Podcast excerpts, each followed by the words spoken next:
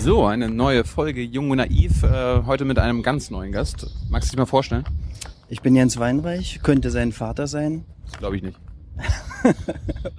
ich äh, bin Journalist und befasse mich mit, äh, mit einem Thema, was, äh, was ich selbst so als Sportpolitik bezeichne.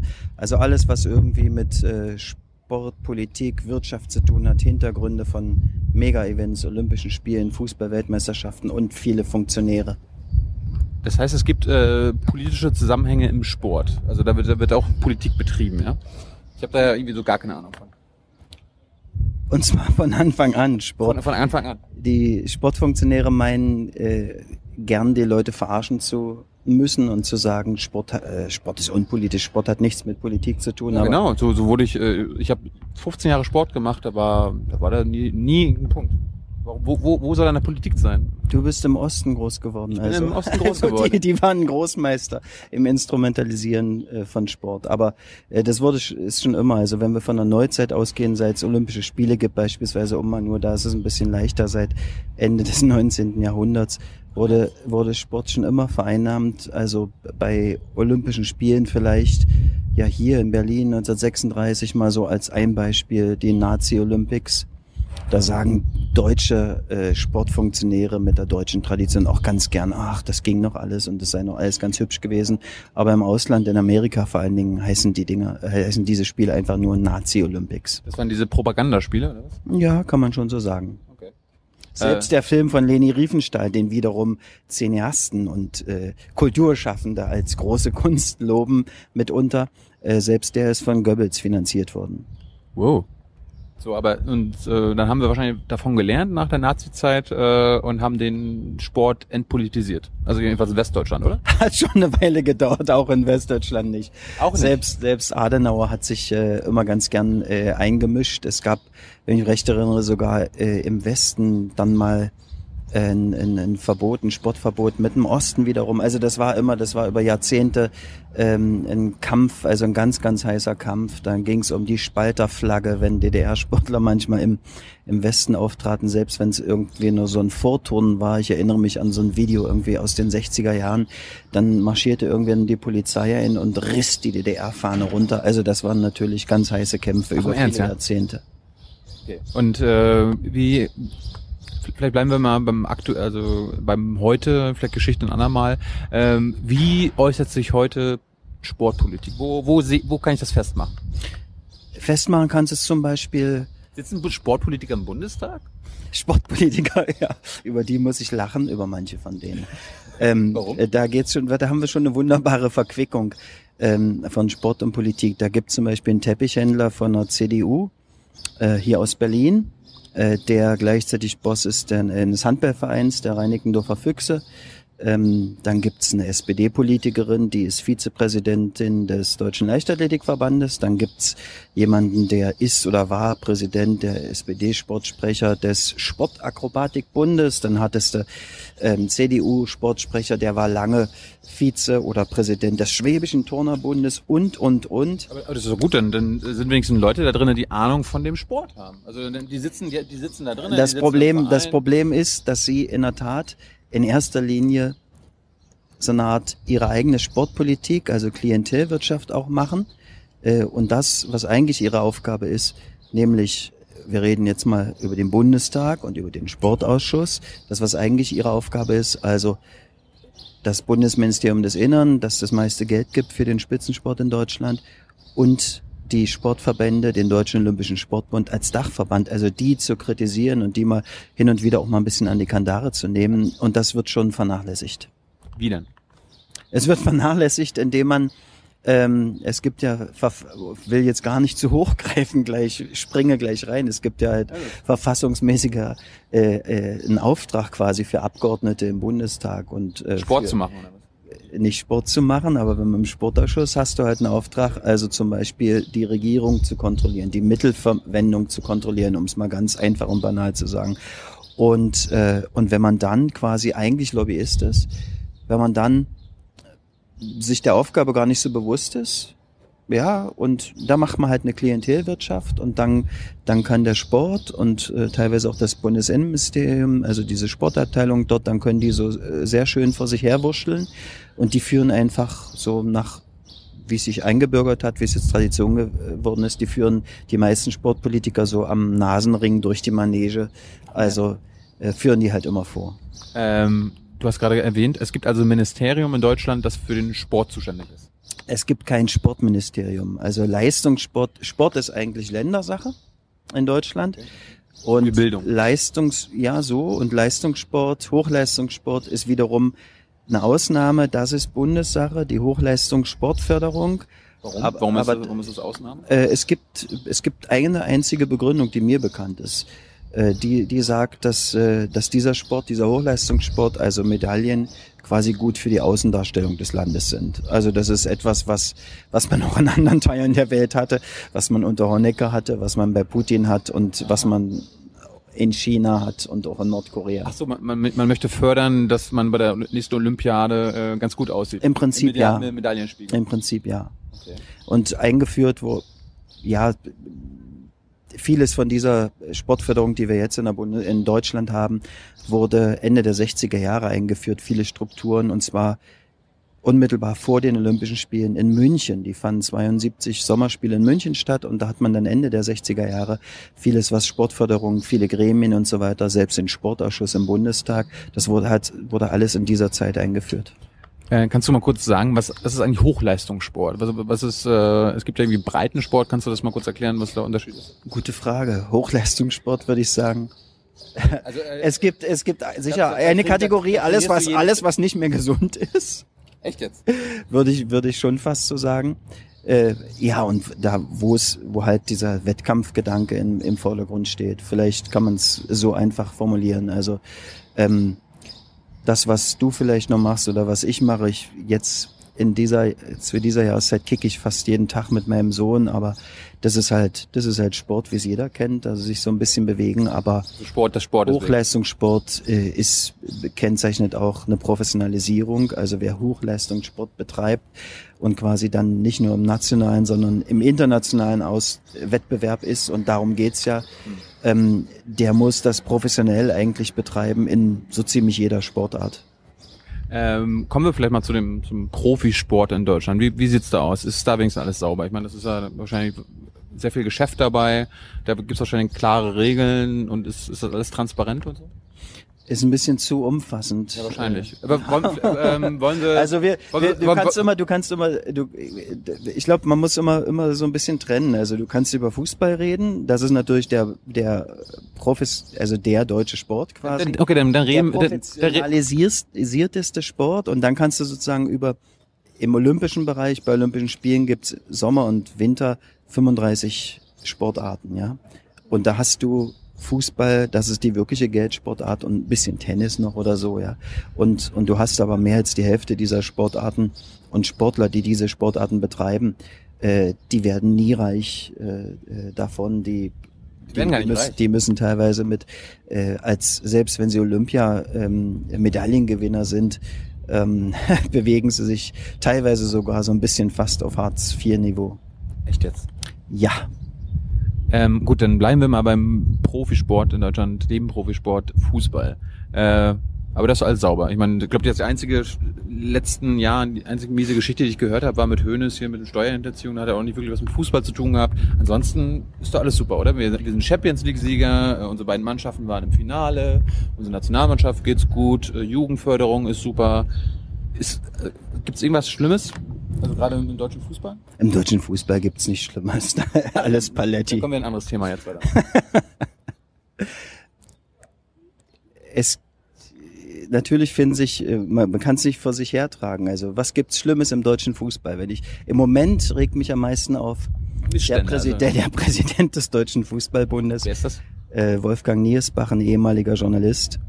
Genau, der, warte mal, ich erinnere mich, wie in den 90ern ist er doch immer, war der nicht Pressesprecher oder so? Der war Pressesprecher, genau, das ist so ein typischer Aufstieg. Gerade im Fußballbereich hast du oft, dass ähm, jemand, der die Nationalmannschaft verfolgt, der dann etliche Jahre ja war beim, beim Sportinformationsdienst, hat viel, war Nationalmannschaftsberichterstatter, dann wechselt so jemand ähm, in die Pressesprecherfunktion, hat dort den jetzigen Herausgeber des Kicker abgelöst, äh, der, der damals, der vor ihm Pressesprecher war. Okay. Und hat das eine Weile gemacht, ist dann mit äh, Beckenbauer um die Welt getourt und, und hat äh, die WM nach Deutschland geholt, die WM 2006, wurde danach Generalsekretär, jetzt ist er Präsident und jetzt geht so die nächste Karrierestufe ins Internationale. Wenn ich mir angucke, was dieser Typ gerade zuletzt über Korruption im Fußball, Korruption im Weltverband FIFA und über Sepp Blatter so von sich gegeben hat, ist Gibt's das ja ein- nicht, gibt's ja nicht, oder? Genau, genau, ist das ein ziemliches Armutszeugnis. Aber ich mich recht erinnere, hat er gesagt, ähm, ja, die sind auf einem guten Weg und im Prinzip ist es abgeschlossen jetzt. Ah.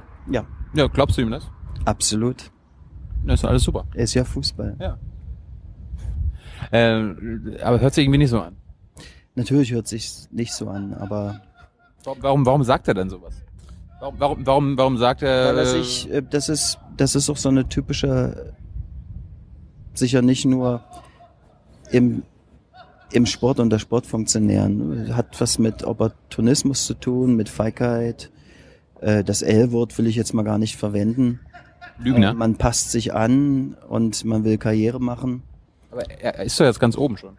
Ja, das ist immer eine gute Frage. Ne? Äh, Es, es gibt viele Leute, die sagen, ähm, die erzählen jahrelang und jahrzehntelang während ihres Aufstiegs, wenn ich erstmal ganz oben bin, ne, dann dann mache ich aber alles anders. Ne? Das gibt's im Journalismus, das gibt's und im Sport, das gibt's, soll es auch in der Politik geben, aber am Ende Hat Nils mal das gemacht? Hat er gesagt, äh, wenn ich komme, kann, kann schon sein, ich wollte damit sozusagen einen Typus Ja. charakterisieren. Und, äh, und wenn dann aber jemand ganz oben ist, dann stellt man fest, ey, äh, warum hält er jetzt sein Maul? Warum, warum sagt er nicht, wie es ist? Warum räumt er nicht auf? Aber das, äh, da bin ich wohl der Naive. vielleicht, vielleicht sieht er das einfach anders.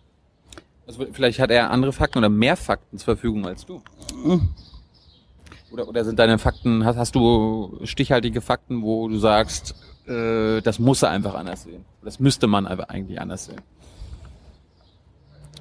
Kann einen guten Grund sein, kann, er kann einen guten Grund haben, warum er sagt, äh, na, Korruption ist kein Problem mehr.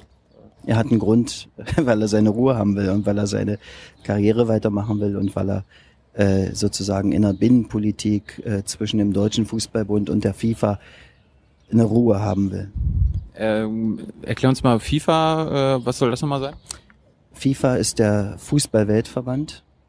Es gibt es, das, das macht's in, in allen Sportarten gibt's halt die nationalen Verbände, die kontinentalen Verbände äh, und die Weltverbände. Ah, ja, genau. Es gibt DFB in Deutschland, dann UEFA, Europa, Europas- und FIFA ist Welt. Genau. Okay. So und äh, und- Sieht, sieht's da besser aus bei denen?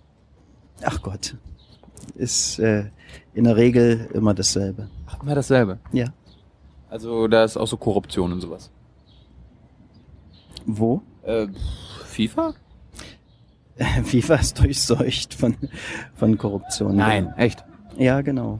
Ähm, vielleicht gehen wir da mal kurz anders ran. Äh, erklär uns mal, wie so ein Verband aufgebaut ist. Ist, ist FIFA, ist das so wie, wie ein normaler Verein, wo alle Vereinsmitglieder sind und äh, Die sind dann in der wählen? Regel Ist, in- das, ist das so ein Laden? Ist das ein Konzern? Wie, wie? Was es, was es, äh, was es dann schwierig macht, ähm, also die meisten Weltverbände der, des olympischen Sports sitzen in der Schweiz.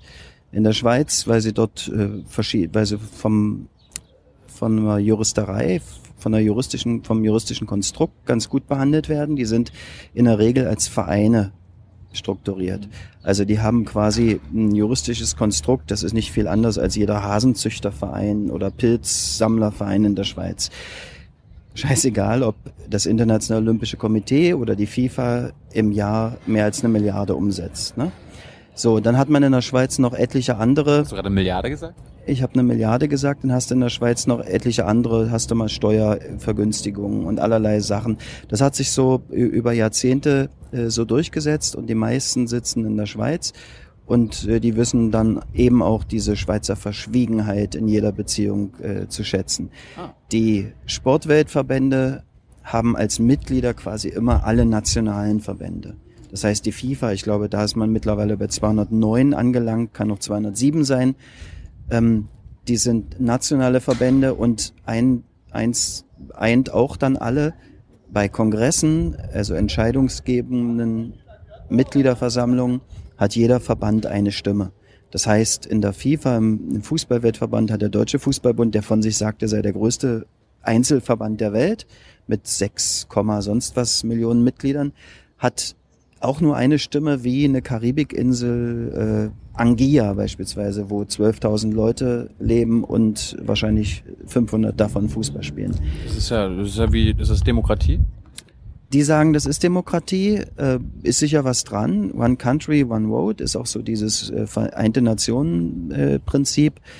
Äh, ähm, ist eigentlich erstmal, finde ich, nicht so nichts Grundsätzliches dagegen zu sagen, aber wenn du jetzt im, im Detail guckst, dann, dann ist es eben über Jahrzehnte jetzt auch so gewesen, dass dass Stimmenkauf stattfindet über Umwege. Also es muss nicht mal diese ganz primitive Sache sein, hey, komm her, hier kriegst du den Briefumschlag, sondern es, äh, es geht, es gibt äh, in, gerade im FIFA und IOC, da gibt's äh, sehr gut gefüllte Töpfe, die nennen sich also Entwicklungshilfeprogramme, es nennt sich Entwicklungshilfe und es wurde äh, gerade in den Anfangsjahren immer sehr dafür genutzt. Also du kriegst Projekt A, du kriegst Projekt B, das ist eine halbe Million wert oder so.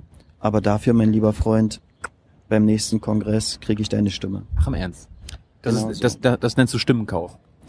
Das nenne ich Stimmenkauf, kann man schon so sagen. Haben wir, äh, du hast ja letztens erzählt, wir haben, wir haben jetzt gerade die WM vor ein paar Jahren hergehabt. Äh, haben die Deutschen auch die Stimmen gekauft? Das war dann schon wieder würde ich jetzt sagen, die haben die Stimmen gekauft, äh, käme Wolfgang Niersbach und äh, der DFB käme mit irgendwelchen Anwälten und wir hätten Ärger. Sagen wir es mal so.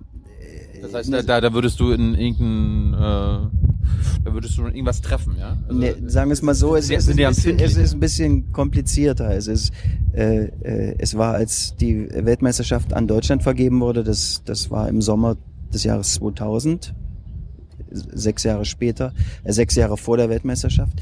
Ähm, Deutschland hat damals zwölf Stimmen im FIFA-Exekutivkomitee geholt, äh, acht europäische und äh, wohl die vier asiatischen.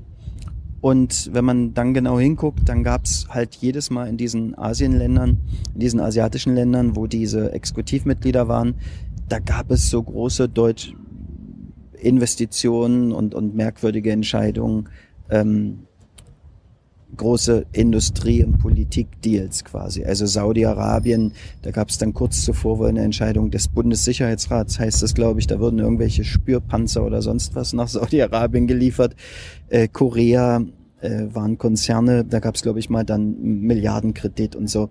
Ähm, du, das sind nur Panzerdeals, das, ist, das rede ich mit Thomas Wiegold. Äh, was haben denn die Panzerdeals mit der das FIFA? Ist ja, das ist ja das Schöne äh, am Sport und an dem, was ich da Sportpolitik, Sport. das Schöne, was ich, dann, was ich da Sportpolitik nenne äh, dass man dann immer mal sich auch komischerweise mit Panzerdeals beschäftigen muss. Du hast alles in diesem Metier. Panzerrennen äh, ist das olympische es gibt Sport? keine Panzerrennen, aber da man kann die Frage stellen, ob da ein direkter Zusammenhang besteht. Da war ein zeitlicher Zusammenhang. Also Schröder damals hat ein Rieseninteresse gehabt an dieser Weltmeisterschaft in Deutschland. Ähm, und da gab's, da war, da gab's schon einige Deals. Okay. Ähm, wir waren bei der bei der FIFA. Ähm, wer wer führt sowas? Wie wie ist sowas aufgebaut? Du hast gesagt, es ist wie jedes Land also hat einen Mitgliedstaat, das heißt DFB hat genauso wie äh, Japan eine Stimme. Es gibt äh, also in, in, in, in, den, in den größten in den größten Verbänden, also die die ich immer als Konzerne eigentlich als Wirtschaftskonzerne bezeichne. FIFA, Fußballweltverband, UEFA, den europäischen ähm, das Internationale Olympische Komitee als Besitzer der Olympischen Spiele.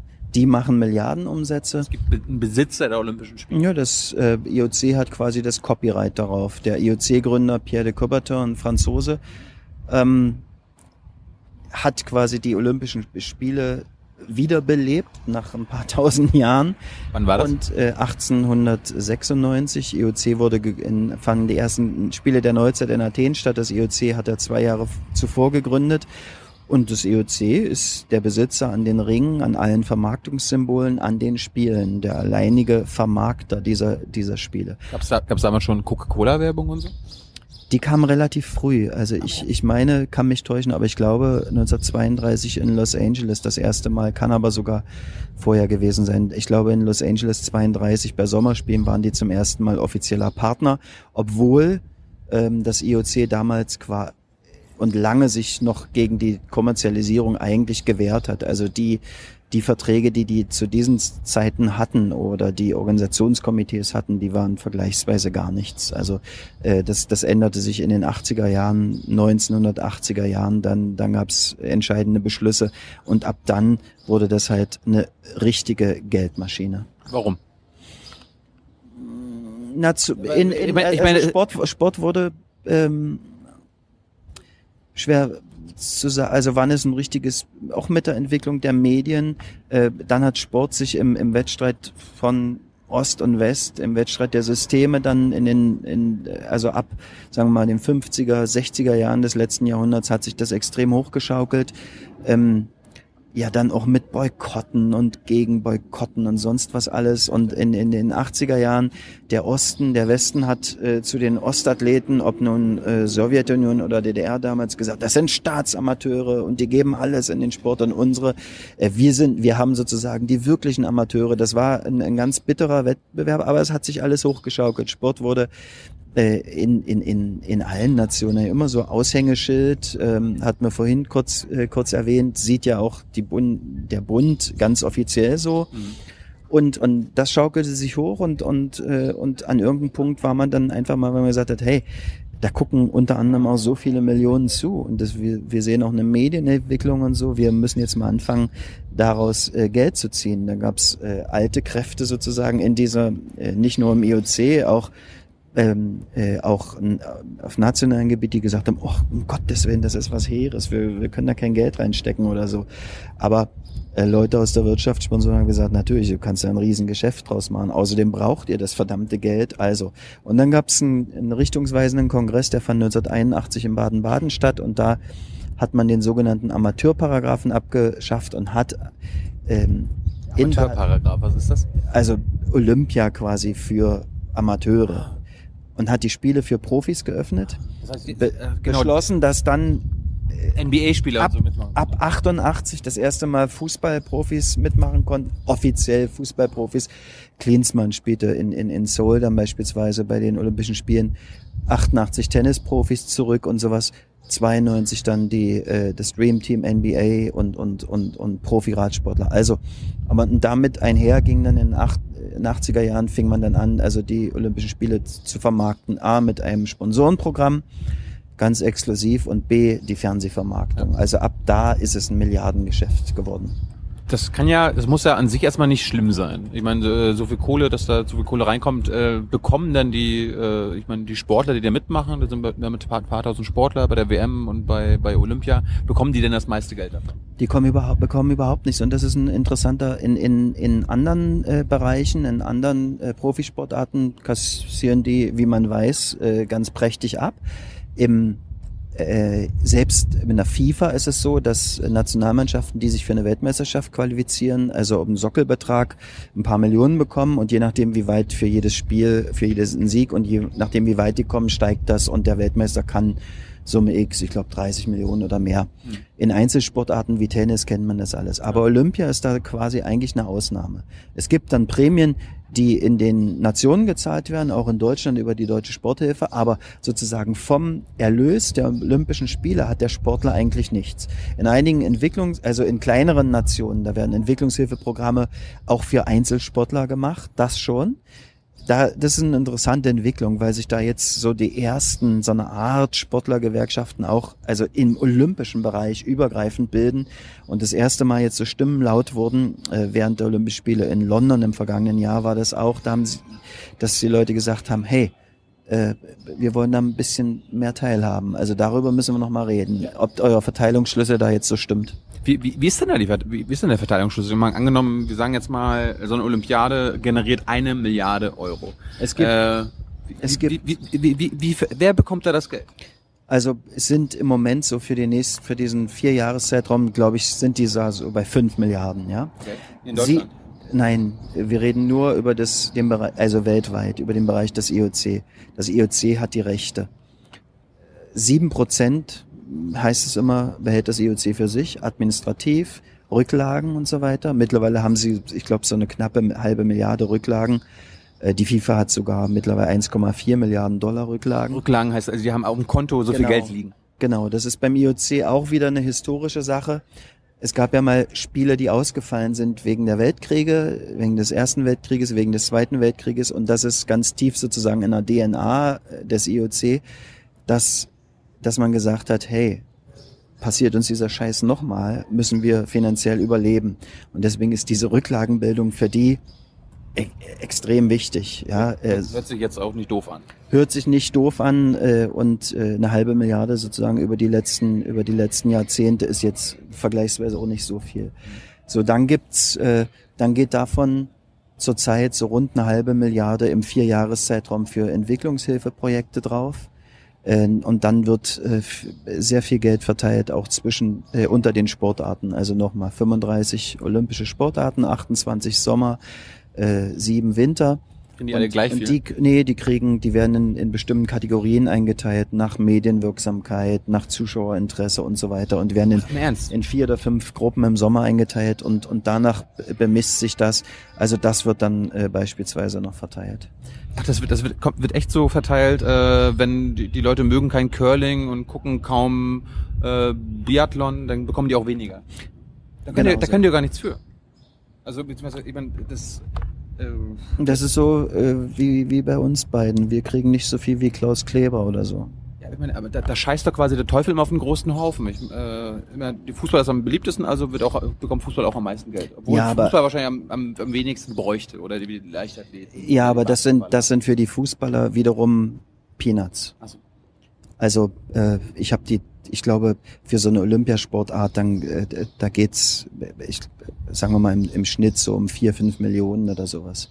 Die neuesten Zahlen. Die, die, die Zahlen sind übrigens auch gar nicht bekannt. Jetzt erst vor ein paar, vor, vor zehn Tagen oder so haben sie die neuen Gruppen für, für Sommersportarten festgelegt. Aber wie viel da im Einzelnen fließen, sind nicht bekannt. Ich sag jetzt mal einfach so eine, so, ein, so, eine Größe, fünf ja. Millionen oder so.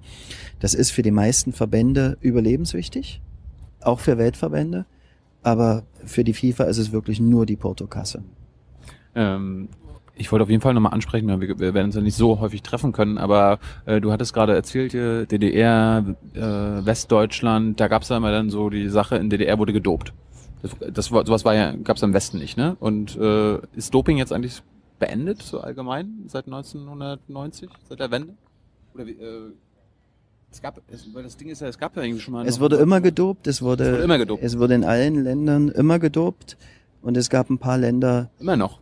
Die es äh, auch jetzt noch. Es und wird es, immer noch gedopt. Es wird immer noch gedopt und es gab ein paar Länder, die es ein bisschen, sagen wir mal so, ein bisschen zentralistischer betrieben haben. Das war der Ostblock, aber das gab es beispielsweise auch bei den, äh, äh, bei den Amis. Da, da hat man dann auch ihre, äh, ihre Athleten ähm, bevor die zu Wettkämpfen gingen, hat man die intern äh, pinkeln lassen, dann wurde der Urin untersucht, also Dopingtests gemacht und wenn sie positiv waren, wenn man gemerkt hat, oh Gott, äh, die sind noch positiv, das könnte jetzt noch gecheckt werden. Dann wurden sie gesperrt von, dem, von sie, dem nationalen Verband. Dann flogen sie ein paar Tage später, ne, die wurden nicht gesperrt, sondern dann, dann wurden sie einfach stillschweigend rausgenommen äh, oder flogen ein paar Tage später zu dem, zu dem Höhepunkt.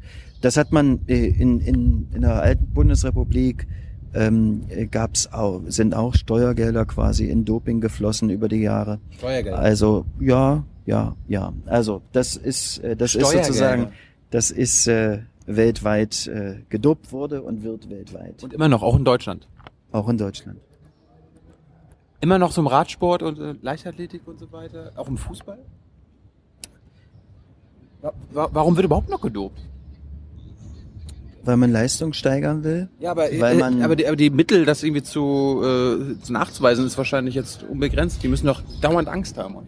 Na, sie müssen, müssen teilweise nicht Angst haben. Also es gab ja, wenn du die letzten spektakulären Enthüllungen so nimmst der letzten Jahre, da gab's, gab's mal ähm, Lance Armstrong, ich glaube, da, da reden wir, der Radsportler, da reden wir, glaube ich, über, wenn ich mich recht erinnere, über 200 Doping-Tests, die der immer sozusagen wie so ein Mantra vor sich hergetragen hat. Über Jahre siebenmal die in, in Folge die Tour de France gewonnen. Hätte, ich ja, nie, gesagt, hätte ich ja nie gedacht, dass der gedopt hat. Genau, hätte, hätte niemand gedacht. Und immer gesagt, ey, 200 Tests oder so, ja. ja. Ähm, die sind aber im Prinzip nie, nicht viel wert. Ich sag gleich warum. Oder zuvor gab es einen ganz spektakulären Fall mal, Marion Jones, eine Amerikanerin, auch immer 100 plus X Tests gesagt, nie was passiert, alle Tests negativ. Ne? Und, und wenn man dann mittlerweile, wie man jetzt weiß, ähm, quasi Tests, teilweise haben die Verbände mit denen gearbeitet, äh, nationale, internationale, mal einen Tipp gegeben, äh, teilweise wurden die äh, die wurden halt auch ganz professionell, wie ich vorhin kurz erwähnte, also vorbereitet, diese Art in Ostdeutschland, in der DDR hieß es früher mal Ausreisekontrollen. Also diese Armada der gedopten Athleten, die mussten alle pinkeln, bevor es zu Wettkämpfen ging. Dann wurde das schnell ins Anti-Doping-Labor gekarrt, dann wurde überprüft. Und wer noch äh, komische Werte hatte, der hatte dann offiziell mal schnell eine Angina oder irgend sowas oder ist nachgekommen. So, und dasselbe äh, haben die Amerikaner, ob in Privatlabors äh, und so weiter gemacht. Das ist so diese, diese gäng, gängige Tech, äh, Praxis. Und man hat wenn man Mitwisser hat, Tipps bekommen aus Laboren teilweise oder von Verbänden, pass auf, da kommt diese, diese Kontrolle. Und dann kommt noch ein dritter Aspekt dazu, gewiss, ähm, je mehr Geld im Spiel war, also das war zum Beispiel bei, bei Armstrong im, im Radsport so, äh, kannst du auch die teuersten Sachen nehmen, wo du weißt, die sind teilweise noch nicht nachweisbar die haben dann auch Cocktails zusammengebrüht äh, mit, mit so Dopingärzten und, äh, und, einen Schritt voraus, sagst du? Oft einen Schritt voraus, ja. Krass. Äh, und vielleicht zum Abschluss, was macht denn was macht denn der Sport allgemein, also die Organisation dagegen? Ich meine, der wird wahrscheinlich, werden wahrscheinlich alle doof finden. Ne? FIFA wird wahrscheinlich doof finden, IOC, unser Deutscher Sportbund. Wie bekämpfen die Korruption? Äh, nicht Korruption, Doping. Es ist zurzeit gerade da wieder mal so ein Umbruch zu spüren. Es ist äh, vor einigen Jahren es gab mal 1998 äh, bei der Tour de France also einen der vielen Dopingskandale. Also ab 98 haben wir quasi Dauerdopingskandale. Da wurde ein ganzes Team rausgenommen und äh, ähm, und und danach unter großem öffentlichen Druck eigentlich auch und teilweise auch unter Druck der Politik ist. Ein paar Leute haben sich da durchaus engagiert, aber vor allen Dingen war es eigentlich eine Leistung der Medien. Ähm, äh, hat das IOC dann im Jahr 1999 eine Anti-Doping, eine weltweite Anti-Doping-Konferenz durchgeführt und hat eine Welt-Anti-Doping-Agentur gegründet. Oh. So, und die da wurde alles besser. Die hat sich äh, im Laufe der Jahre, wie viel, über wie viele Jahre reden wir jetzt mittlerweile? Wir haben jetzt das Jahr 2013, also knapp 14 Jahre, hat sich durchaus äh, emanzipiert, kann man so sagen. Von wem? Ähm, vom Sport und äh, und und da ist gerade so eine Art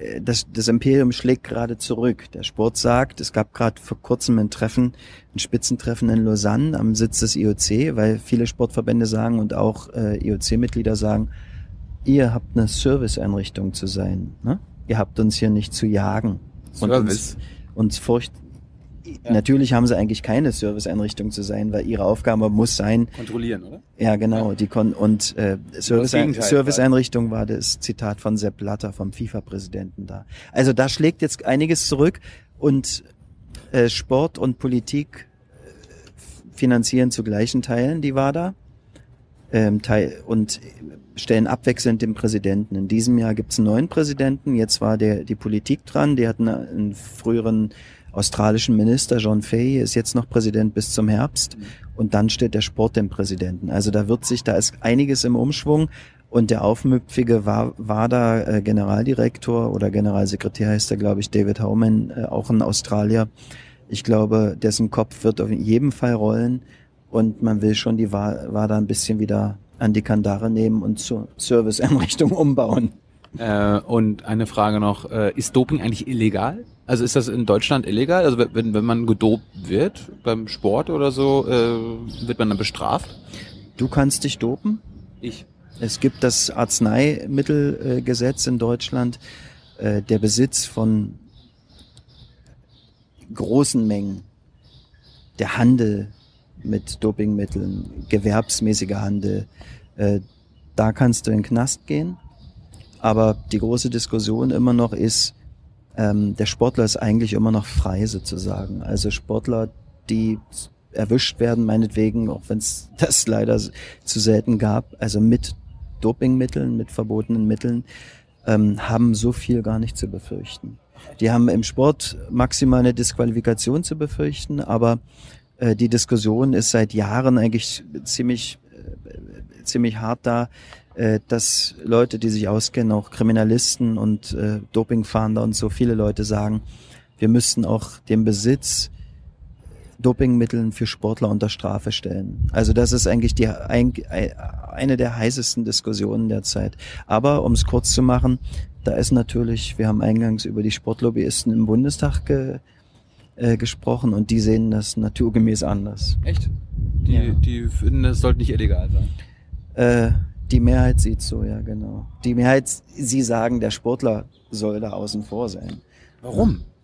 Also, das ist, der, ist der, der betrügt doch dann. Der betrügt, Betrug, der, der, betrügt. Aber, aber diese, äh, diese Diskussion, die wird höchstens mal in der Öffentlichkeit unter Journalisten und vielleicht sogar unter uns, zwischen uns beiden wird sie so geführt, dass wir sagen, hey, du müsstest eigentlich den schützen, du müsstest den Wettbewerb schützen und du müsstest den schützen, der nicht betrügt. Ja. Es soll ja noch welche geben. Ja. Vielleicht ist es sogar die Mehrheit. Ja.